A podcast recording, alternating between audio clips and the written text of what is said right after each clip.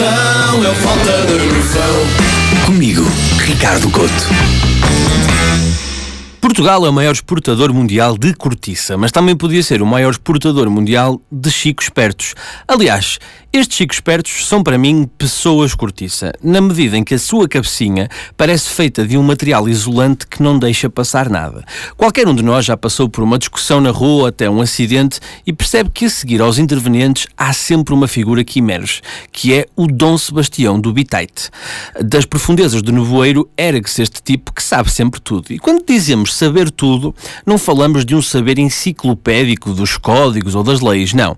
Falamos da verdade verdadeinha, porque estas pessoas têm sempre um amigo infiltrado. Na verdade, é um amigo oculto, porque ninguém sabe quem é, nem sequer sabemos se existe ou não.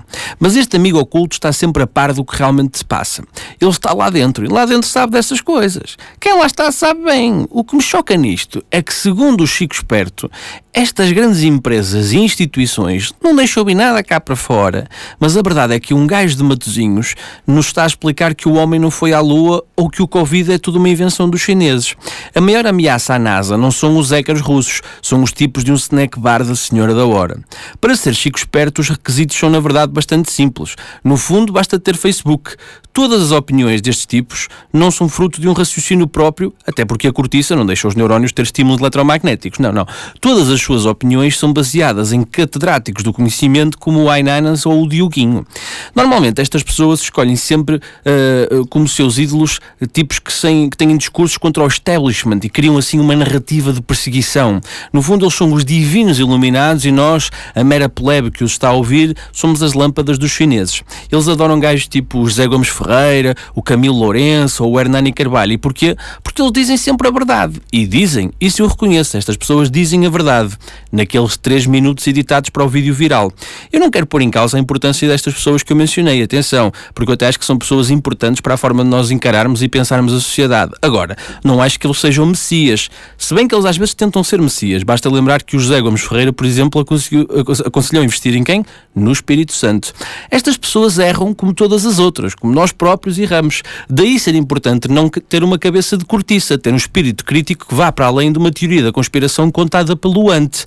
Pá, Beyoncé não é dos Illuminati, nem a Rainha de Inglaterra é um lagarto. Apesar de parecer, isso, isso nisso eu reconheço. Pá, é fácil ser chico esperto e criar um mundo onde estão todos numa sala a congeminar uma ideia para lixar um gajo que mora em Guifões. Porém, lamento informar-vos, apesar dessa barriguinha de cerveja lá do snack bar vos dar um peso a mais, a vossa gravidade é a mesma que a nossa e o mundo não gira à vossa volta. O Bitite é muito bonito, mas também é um belo de um sofá. Porquê? Porque enquanto muito falam e pouco fazem, o mundo fica na mesma. Pelo menos até vir o 5G. Isto porque quando vier o 5G vai crescer-nos uma mão na testa. E nunca mais na vida fazer a prancha no ginásio nos vai custar, porque a gente fica ali a segurar.